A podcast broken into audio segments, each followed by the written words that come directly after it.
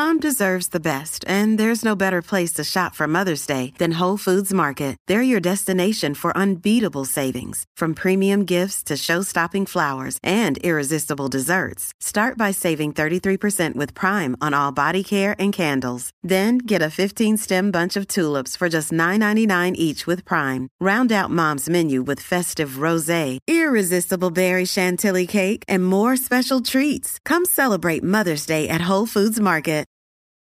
From sponsoring cultural events to partnering on community projects, creating youth programs to supporting first responders, at MidAmerican Energy, caring about our community goes beyond keeping the lights on.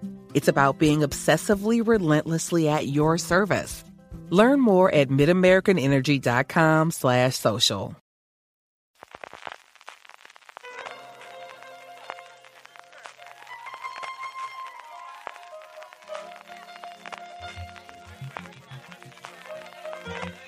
Estás escuchando Fuera de Series con CJ Navas. Bienvenidos un día más a Streaming, el programa en el que un servidor CJ Navas te trae todas las noticias, comentarios y curiosidades sobre el mundo de las series de televisión y alguna cosa más, que vamos a ir ampliando un poquito y hablaremos de trailers, hablaremos de películas, hablaremos de algún estreno interesante y de algún fichaje y también de los estrenos de cara al fin de semana. Intentaremos tener siempre buenas noticias y alguna otra recomendación porque tenemos mucha, mucha cosa para comentar a lo largo del día de hoy. Lo primero que tenemos es follow-up, como dirían los americanos, es decir, sobre el programa de ayer, comentarios y alguna mm, rectificación, aclaración, mejor dicho, alguna profundización sobre el tema. Volvemos sobre Star Trek Discovery, esta cosa que nos tiene totalmente soliviantados a los aficionados Trekkies sobre el hecho de que no se vaya a estrenar Star Trek Discovery. Como os digo, lo primero, una rectificación. Os conté ayer de cómo en Canadá eh, es el único país junto con Estados Unidos en el que se emite, que se emitía en una cadena, y Sergio Jiménez, Rau, perdóname Sergio, en Twitter me escribía lo siguiente para que mm, lo compartamos entre todos. Una pequeña explicación de cómo va Star Trek en Canadá para el amigo CJ Navas de Fuera de Series. Todo, en mayúsculas, lo del universo Trekkie está en CTV Sci-Fi, que es un canal temático de la principal cadena privada, CTV, que es de la Telefónica Bell. Así que una cosa como si fuese nuestro Vodafone o nuestro Movistar, para que nos aclaramos, y que es una cadena, un canal temático dentro de lineal. Luego está disponible en el servicio de streaming de Bell, que se llama Crave, C-R-A-V-E, que es como si mezclaras Movistar con HBO. De hecho, la aplicación es la de HBO, pero tiene algo más de contenido y no parece que vaya a ser HBO Max, al menos próximamente. Pero solo está disponible en el streaming, curiosamente, al día siguiente de la emisión en lineal. Es decir, que para ver Discovery en el streaming, que es lo que haré yo, tenemos que esperar para mañana. Así que una combinación curiosa la que tiene Canadá con ese canal lineal y que no está el streaming, por ejemplo, HBO en Estados Unidos, el episodio de Succession o de cualquier otro de cualquier otra serie lo emite simultáneamente en su canal lineal y en el streaming automáticamente. Esto suena mucho más a lo que son las cadenas en abierto americanas que emiten el episodio durante la noche y está disponible en streaming solamente al día siguiente, lo que hace Paramount Plus anteriormente CBS All Access, o lo que hacen las series de NBC con Pico, que se emiten a esa hora y están al día siguiente. Esa como curiosidad, como os digo, de cómo funciona en Canadá. Y luego os comentaba que ha habido alguna ampliación y es que entre que dimos la noticia ayer y eh, el día de hoy, ha salido un artículo, el único que yo he encontrado en el que cuento un poquito de cómo funcionó la cosa en Deadline. Y Deadline, que es uno de los principales medios de chismorreo y de noticias y donde suelen contar muchas cosas la gente de la industria, además de The Hollywood Reporter y de Variety, que son los dos grandes pop, son dos grandes revistas clásicas que siempre ha habido. Deadline se, se, hizo su hueco en su momento y suele publicar muchas noticias de gente que le interesa que salga, en el que cuenta lo poquito que se sabe sobre la negociación y la negociación es, tal y como preveíamos, que Paramount Plus se acercó a Netflix y le dijo ¿cuánto dinero quieres por no emitir mi serie? Fundamentalmente eso es lo que ha ocurrido. Lo que ha ocurrido es, y aquí nos remontamos un poquito y un poquito de intrahistoria, que a mí me gusta mucho. Y es que si recordáis, cuando Star Trek, si no lo recuerdo yo lo recuerdo, cuando Star Trek Discovery se lanzó originalmente, eh, la persona que estaba al frente de CBS en ese momento era Les Moonves, era el todopoderoso jefazo de CBS que había llegado a las altas cotas de audiencia en lineal, que es el que además se había empeñado en que CBS siguiese su camino por separado por la parte de Viacom, que tenía los canales temáticos. Sí es el primero que, apostó por el streaming, pero por el streaming propio. CBS All Access, de hecho, es de las primeras plataformas que hay de un canal eh, en abierto americano para tener los estrenos al día siguiente.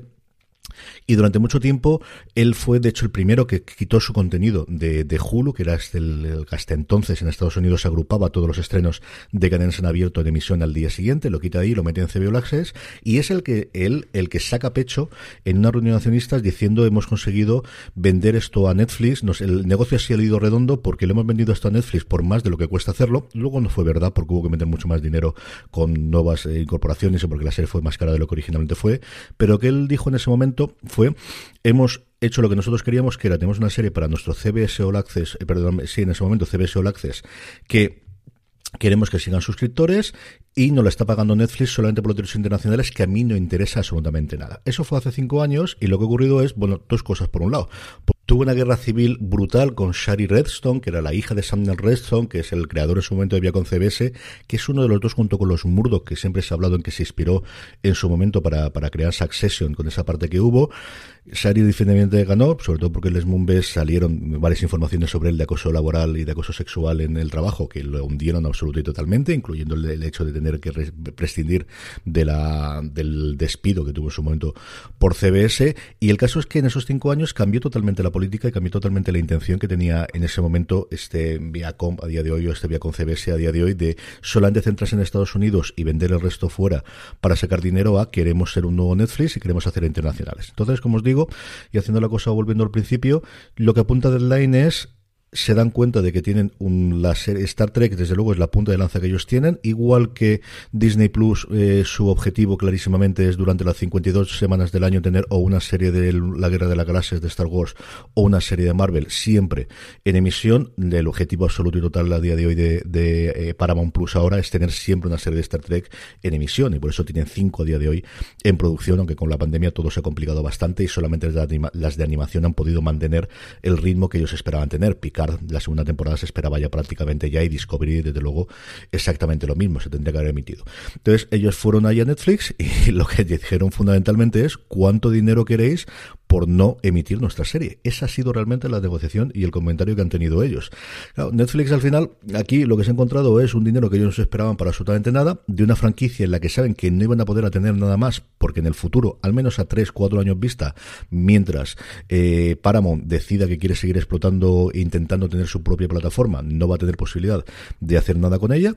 Eh, Netflix y bueno, pues la ha vendido y ha salido totalmente indemne de ninguna acusación. Todas las, desde luego, todas las movidas ahí y a Netflix, que al final ha vendido. Y, hombre, desde luego, quien tiene culpa es quien hace la oferta. Pero al final, si Netflix hubiese dicho no, tenemos el contrato y vamos a cumplir nuestra obligación, que además hemos invertido en su momento en la promoción y que lo vendemos internacionalmente como un Netflix original, pues alguna colleja le va a haber llegado a caer. Yo no he escuchado absolutamente nada en contra de Netflix, que no digo que no se lo merezcan o que se lo dejen de merecer. Os digo que, igual que en los últimos tiempos Netflix ha tenido problemas por todos los lados a nivel de promoción y a nivel de relaciones públicas, en este caso en concreto, todas, todas las leches han ido para Paramount Plus. Luego la siguiente noticia que tenemos es curiosa y la he leído esta mañana en Mixio, que es el mail diario y el programa diario en podcast diario que hace Alex Barredo sobre el mundo de tecnología, que os recomiendo encarecidamente si os, si os atrae, y habla acerca de eh, dónde están ganando dinero a día de hoy los productores de televisiones inteligentes, de las Smart TV que todos tenemos a día de hoy en casa, y es para que veamos que al final mm, los aparatos electrónicos, quitando Apple y cuatro más, todo el mundo donde gana dinero igual que los coches, ya los concesionarios y sobre todo las marcas de coches no venden coches, sino lo que venden son préstamos para que te compres el coche, pues las televisiones no se venden televisiones, se venden usuarios de los que puedan vender la información. Y os leo. Vicio, que es con Z, un eh, productor importantísimo en Estados Unidos, es una marca propia en Estados Unidos que vende muchísimos televisores, ha conseguido más beneficios de los anuncios de las teles que de vender las propias teles. La compañía opera con márgenes ridículamente pequeños en un sector que ya es famoso por eso mismo, y en concreto el último trimestre sus beneficios fueron de 57 millones de dólares en anuncios y 26 millones por las teles es decir, más del doble del dinero por los anuncios que por las teles. La cuenta es sencilla, vendieron 1,4 millones de televisiones, su margen de beneficios en su división de publicidad es del 67% y en hardware solo del 5%. Esto ocurre con todos los fabricantes, pero Vicio, como os digo con Z, es la única que a día de hoy que empieza a dar cifras públicas hace poco, porque ni Samsung, ni LG, ni Sony, que son quizá los tres grandes fabricantes a nivel mundial, y luego hay locales con marcas propias, no dan tantos detalles. Así que, para que sepamos que al final final, sea por los anuncios que nos puedan colocar o por vender la información que conocen sobre nosotros para que nos puedan poner esos anuncios, pues por ejemplo un Movistar que sufro yo constantemente o cosas similares antes de los de los episodios o en un momento dado si tenemos algún Does picking an outfit have you running a little too fashionably late? We get it. Great taste takes time. That's why Drizzly, the number one app for alcohol delivery, has your back with the largest selection of beer, wine, and spirits delivered in under 60 minutes. Convenience never goes out of style. So if you need to spend some extra time in the mirror instead of at the store, download the Drizzly app or go to drizzly.com. That's D R I Z L Y.com today. Una suscripción a través de la Smart TV. Eso es donde se está ganando dinero de hoy, porque os digo, todo se da día de hoy, más que por el hardware, desde luego, es por los servicios.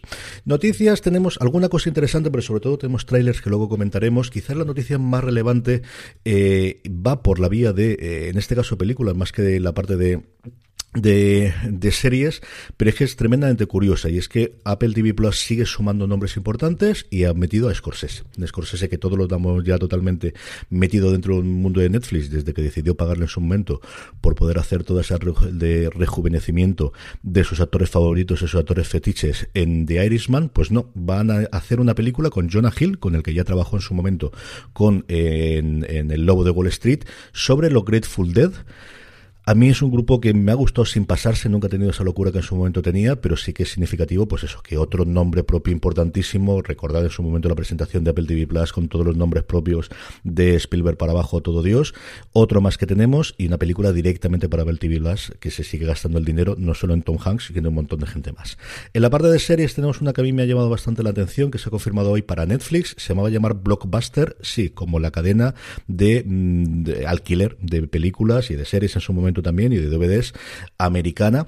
Tenemos a Randall Park, al que hemos visto sobre todo recientemente, más allá de, las series más allá de Fresh of the Boat y cosas similares, sobre todo eh, por sus eh, personajes en Marvel y recientemente en Brujas la División, y va a contar una es una comedia de, de situación que Netflix lleva intentando romper con hacer una buena comedia o al menos una comedia de situación, hombre, no que llegue al nivel de las que ellos las ha funcionado también de compra como Friends en su momento, como cosas similares, pero sí tener una comedia que no tiene tantas en funcionamiento ni le han funcionado tantas bien, eh, alrededor de la, el último lugar de Blockbuster, el último tienda de video, el último videoclub que quedase en Estados Unidos. A mí la premisa me gusta bastante, él me gusta muchísimo, así que le tengo muchas, muchas ganas de ver, a ver qué ocurre con esto y si Netflix de una puñetera vez logra a tener una sitcom en condiciones clásicas que yo creo que lo pide totalmente a gritos.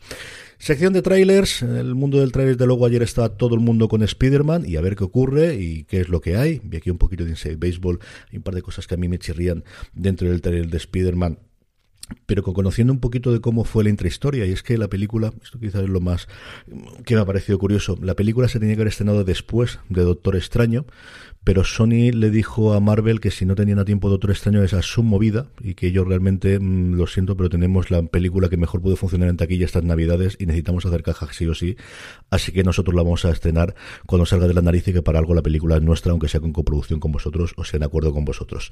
Ya sabéis que es el gran estreno desde luego para estas navidades y esto está obligando a que Doctor Extraño, que se fue al 2022, va a tener seis semanas de reshoots, como dicen los americanos, seis semanas en las que van a tener que rodar nuevas escenas para acomodar el guion a lo que haya ocurrido porque al final ha cambiado el estreno y ha cambiado la parte temporal. Es tremendamente curioso. Seis semanas se conoce sobre una peli y varios cortos. Eso ya lo digo yo.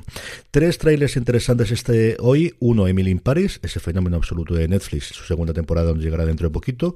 Segundo, The Gilded Age, La Edad Dorada, la nueva apuesta, la nueva serie de HBO con de Julian Fellows, del creador de Downton Abbey, que tiene una pinta sencilla y absolutamente espectacular. Tiene una cosa impresionante y, en fin, es que mm, el, elenco es espectacular, pero es que en el momento que sale tenemos a Cynthia Nixon, que va a estrenar dentro de nada también la continuación de, el, de Sexo en Nueva York, tenemos a Dene Benton, tenemos a Luis Gamer, mm, tenemos a Blake Risson, tenemos a Tessa Farmiga, pero fundamentalmente tenemos a Carrie Coon, a la que se adora mm, sobre todas las cosas después de su papel en The Leftovers y lo que hemos visto posteriormente hacer, y si a Carrie Kun se la adora en esta santa casa que os voy a contar de Christine Baranski hasta ahí podíamos llegar. Así que Carrie Coon, Christine Baranski, mm, Julian Fellows. No hay mucho más que contar.